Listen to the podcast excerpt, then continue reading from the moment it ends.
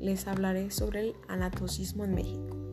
La legalidad del anatocismo viene dada cuando se realiza un contrato donde claramente queda establecido que los intereses se capitalizarán.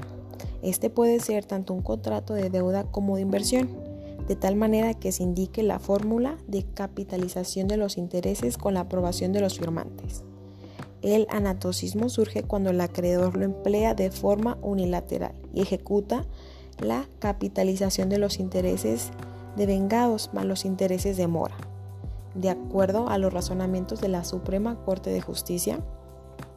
Sin embargo, existen ejemplos claros que desvirtúan el sentido de las siguientes jurisprudencias de la Suprema Corte de Justicia deben prohibirse por la ley del anatocismo y la usura mientras no se establezcan parámetros o límites que permitan a las instituciones de crédito de los particulares reglamentar su sensatez en el uso de los intereses.